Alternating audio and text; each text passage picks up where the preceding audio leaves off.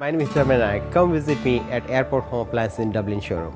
A lot of consumers choose Airport Appliance over the big box stores for three main reasons.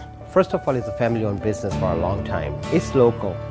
And also we have the best expert salespeople. Salespeople are sent to the manufacturers training at the locations at the factories and to learn things there. They see physically how the product works, how the product is manufactured.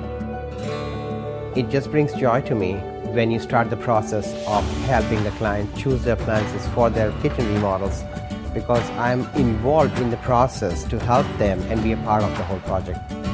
Remodeling is a big decision because it's not just appliances. You're looking into cabinets, electric walls, plumbing, flooring, lighting. Appliances is the first phase of the kitchen project, so the kitchen can be made around that. My name is Dharmin Nayak. Come visit me during our remodel event at Airport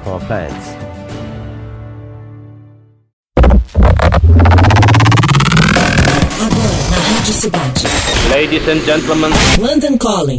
Produção e apresentação Rodrigo Lariu. London Calling. London Calling. Olá, ouvintes da Rádio Cidade. Esse é o nosso boletim com notícias direto de Londres. Vocês se lembram que na semana passada eu dei uma notícia que o líder do Libertines, o Pete Doherty, tinha sido preso em Paris?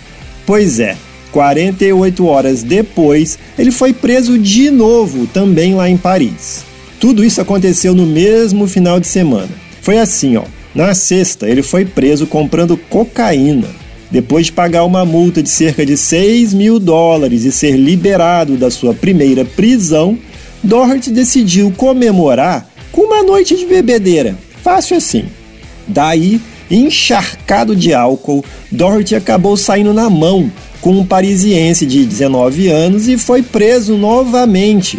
Até o momento da gravação desse informe, ainda não haviam notícias se Doherty seguia preso ou havia sido liberado. A banda dele, o Libertines, está programada para iniciar uma turnê europeia ainda esse mês, em novembro, mas com essas prisões não dá para saber se essa turnê vai mesmo acontecer. Outro que anda com problemas com a lei é o cantor canadense Neil Young. Apesar de viver nos Estados Unidos quase toda a sua vida, pagar impostos no país, Neil Young ainda é um cidadão canadense. Já faz um tempo que o músico, hoje com 74 anos, tenta se tornar cidadão norte-americano, mas não está conseguindo não, viu? O processo mais recente de pedido de cidadania emperrou porque Neil Young confirmou já ter fumado maconha. E segundo a lei norte-americana, isso pode indicar uma falta de caráter.